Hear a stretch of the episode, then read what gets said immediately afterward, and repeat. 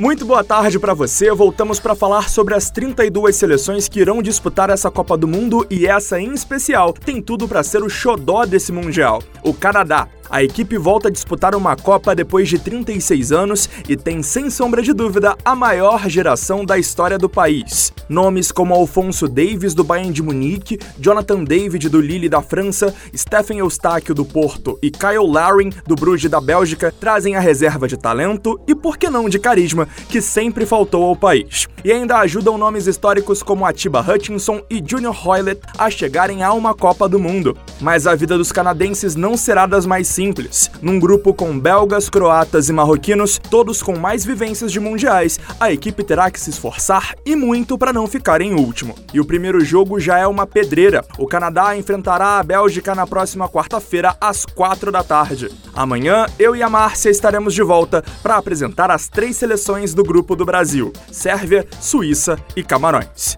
É o radar Antena 1 Rio na Copa.